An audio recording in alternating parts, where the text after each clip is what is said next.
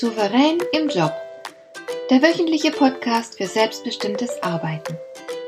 Ich heiße Marion Lemper-Püchlau und in meiner Sendung geht es um mehr Souveränität am Arbeitsplatz. Du erfährst, wie du immer ein wenig über den Dingen stehst. So kannst du deine Ziele erreichen, du bewahrst dir deine Selbstachtung und du ziehst mehr Befriedigung aus deiner Arbeit, obwohl all dem häufig so viel entgegensteht. Finde heraus, wie dir die Arbeit jeden Tag Freude macht.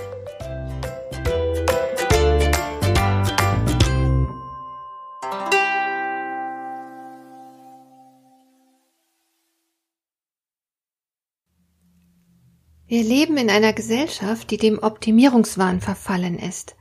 Wir wollen ständig besser werden, noch mehr in immer kürzerer Zeit schaffen. Wir wollen oder müssen immer mehr wissen, immer mehr lernen wir müssen uns immer weiter spezialisieren, unsere Ressourcen erweitern, um immer mehr leisten zu können. Das Heute muss das Gestern überbieten. Beschleunigung, Wachstum und Innovation heißen die modernen Götzen. Steigerung scheint eine Überlebensfrage geworden zu sein.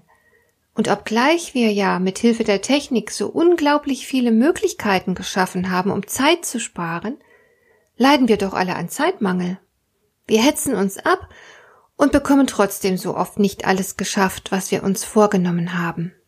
Das liegt daran, dass wir uns so ungeheuer viel abverlangen.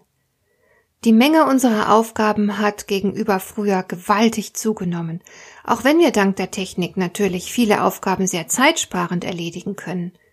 Zeit ist trotzdem ständig knapp. Aber es sind nicht nur die Aufgaben, die aufgrund unserer modernen Technik zugenommen haben, es sind auch die Möglichkeiten. Denk bloß an die unermesslich vielen Möglichkeiten, die das Internet dir bietet, oder an die vielfältigen Kommunikationsmöglichkeiten. Aber auch all die modernen Transportmittel vergrößern deine Möglichkeiten. Jetzt kannst du beispielsweise nach der Arbeit noch ungeheuer viel unternehmen, auch wenn sich die Angebote nicht direkt vor deiner Haustür befinden. Wir haben immer mehr Optionen und wir lieben es, so viele Angebote zu haben, unter denen wir wählen können. Wir scheinen in dieser Hinsicht unersättlich zu sein. Und wir wollen immer noch mehr. Wir verbinden Möglichkeiten nämlich intuitiv mit Glück. Je mehr du also tun und erleben kannst, desto wahrscheinlicher ist es, dass du ein glückliches und erfülltes Leben hast. Das ist die tiefsitzende und nicht hinterfragte Überzeugung. Aber natürlich stimmt das nicht so ganz, denn ein Mehr an Möglichkeiten bringt erst einmal keinen Nutzen. Erst durch das bewusste Wählen und Nutzen der Möglichkeiten kannst du dein Glück steigern. Nur das, was du praktisch anpackst und wirklich tust, was du tatsächlich erlebst, kann dich glücklich machen. Aber wir haben fast alle diesen Drang, ja, es ist schon fast eine Sucht, wir sammeln Möglichkeiten. Natürlich steigt damit unsere Freiheit und Freiheit fühlt sich nun mal gut an. Das ist ein schönes Gefühl zu wissen. Ich könnte dies oder jenes tun, wenn ich wollte. Aber Freiheit muss man trotzdem ganz praktisch nutzen. Und allein das Sammeln und Erschließen von Möglichkeiten bringt natürlich noch nichts.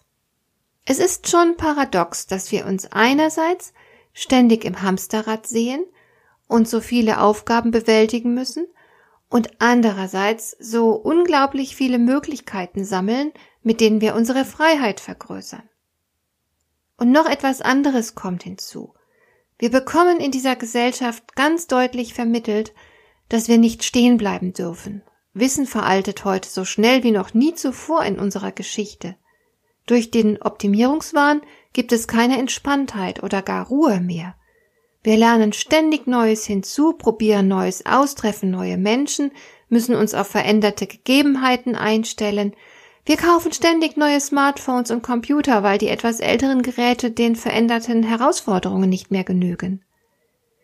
Und letzten Endes treibt uns die Angst an, wir könnten bald selbst nicht mehr genügen, wenn wir diesen Optimierungswahn nicht mitmachen.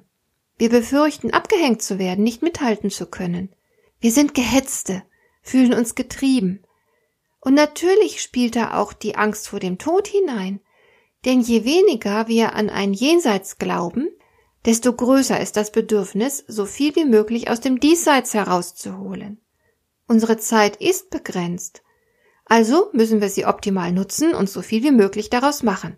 Also sind wir angestrengt bemüht, so viel wie möglich in unserer beschränkten Lebenszeit zu erleben, zu genießen, zu lernen, zu erfahren, zu konsumieren, zu produzieren, alles, damit wir uns am Ende nicht sagen müssen, wir hätten etwas Wichtiges verpasst oder versäumt. Die Digitalisierung und Globalisierung begünstigen diese Lebenshaltung, und heraus kommt ein wahnsinniger Beschleunigungstrieb.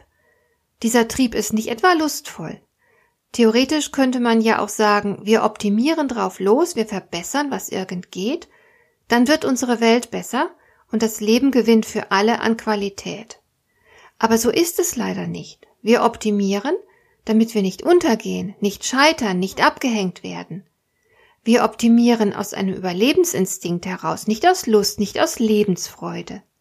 Darum sagen wir vermutlich auch so oft, ich muss dies oder jenes tun, also zum Beispiel, ich muss auf eine Fortbildung gehen, ich muss noch heute diese Aufgabe zu Ende bringen und so weiter. Wir haben ständig den Eindruck, etwas tun zu müssen. Ohne permanente Optimierung droht die ganz große Krise, der persönliche genauso wie der allgemeine wirtschaftliche Untergang. Wir sind also Getriebene, die um ihr Leben rennen müssen. Der Zeitforscher Professor Dr. Hartmut Rosa bringt es auf den Punkt und er sagt klipp und klar, wir laufen nicht auf eine verheißungsvolle Zukunft zu, sondern wir rennen vor einem düsteren Abgrund davon. Es ist klar, dass sich das nicht sonderlich positiv auf das Lebensgefühl auswirkt. Es ist sehr wahrscheinlich, dass genau diese Hoffnungslosigkeit einen großen Anteil am Entstehen von Stress und Burnout hat. Es ist nicht die Arbeit per se, die uns fertig macht. Menschen waren immer schon gezwungen, viel zu arbeiten, damit sie überleben konnten. Das hält man aus, wenn es eine positive Perspektive gibt. Wir sind ziemlich belastungsfähig, was die Arbeitsmenge und den Arbeitseinsatz betrifft. Aber Hoffnungslosigkeit und Angst tun uns definitiv nicht gut. Die können uns sogar sehr schaden. Und die permanente Optimierung erlaubt ja auch gar nicht, dass wir je das Gefühl haben, irgendwo mal anzukommen. Wir kommen niemals an, denn Optimierung kennt kein Ende. Auch wenn wir uns noch so anstrengen, es ist nie genug, es ginge immer noch besser. Das ist natürlich frustrierend. Wenn wir über Stress oder gar Burnout reden, dürfen wir diese Faktoren nicht außer Acht lassen, denn die tragen ganz bestimmt sehr wesentlich zum Problem bei. Was kannst du jetzt als souveräner Mensch angesichts solcher Umstände tun? Ganz sicher ist es wichtig, dass du die Faktoren erkennst und dir bewusst bist, woher dein Stress kommt. Nur wenn du aufmerksam bist, wirst du merken, was dir tatsächlich in einer gegebenen Situation zu schaffen macht. Nehmen wir an, es wäre die Arbeitsbelastung, die dir zu viel wird. Dann kannst du auf jeden Fall alle Spielräume aufspüren und nutzen, die dir zur Verfügung stehen, um deine Belastung zu verringern. Brummt dir der Chef beispielsweise eine neue Aufgabe und Verantwortung auf, kannst du ihm ganz ruhig sagen, Chef, ich habe heute und wahrscheinlich auch morgen noch mit der und der Arbeit zu tun. Es wird nicht klappen, wenn ich jetzt zusätzlich noch diese neue Aufgabe erledigen soll. Darum sag mir doch einfach, was ist jetzt wichtiger? Soll ich heute und morgen die alte oder soll ich schon die neue Aufgabe erledigen? Eins von beiden, beides gleichzeitig geht nicht. Also Prioritäten setzen, auch Grenzen setzen. Das wird manchmal einfach nötig sein. Viele trauen sich das nicht, weil sie meinen, sie würden dann als nicht belastungsfähig gelten. Aber tatsächlich ist es doch wohl eher so, dass man am Arbeitsplatz für gewöhnlich so lange weiter mit Arbeit versorgt wird, bis man deutlich macht, dass es jetzt reicht. Wer stillschweigend vermittelt, dass er mit allen Belastungen einverstanden ist und alles erledigt, der wird auch weiterhin immer mehr und mehr Arbeiten aufgetragen bekommen. Der Krug geht so lange zum Brunnen, bis er bricht, sagt ein altmodisches Sprichwort. Aber so lange darfst du natürlich nicht warten. Als souveräner Mensch, der nicht von Angst getrieben ist, wirst du vorher die Bremse ziehen und dich abgrenzen gegen unvernünftige Leistungsansprüche. Und was den Optimierungswahn betrifft, so wirst du als souveräner Mensch auch hier Grenzen ziehen. Viel ist bereits gewonnen, wenn du den Prozess durchschaust und für dich selbst entscheiden kannst, welche Optimierung Sinn macht und welche dir übertrieben erscheint. Du musst zum Beispiel nicht alles wissen und können. Fehlertoleranz wäre hier wichtig. Ein gesundes Selbstvertrauen, ein gesundes Maß an Skepsis gegenüber vermeintlichen Verbesserungen, ganz gleich welcher Art. Du musst natürlich Acht geben, nicht zum Getriebenen zu werden. Wenn du diese Woche merkst, dass du besser bist als letzte Woche, dann ist das ein Grund, sich zu freuen. Genieße deine Fortschritte und Erfolge. Freue dich an deiner eigenen Entwicklung. Sieh nicht nur nach vorne, wo all die Dinge warten, die du womöglich noch lernen und leisten und verbessern musst. Seh ruhig mal zurück und würdige den Weg, den du bis hierher zurückgelegt hast. Sei stolz auf dich. Und nutze die vielen Wahlmöglichkeiten, um dein Leben gezielt zu verbessern. Der Segen liegt in der Beschränkung. Es hat keinen Sinn, dass du Unmengen von Möglichkeiten sammelst, um diese Illusion von Freiheit zu haben.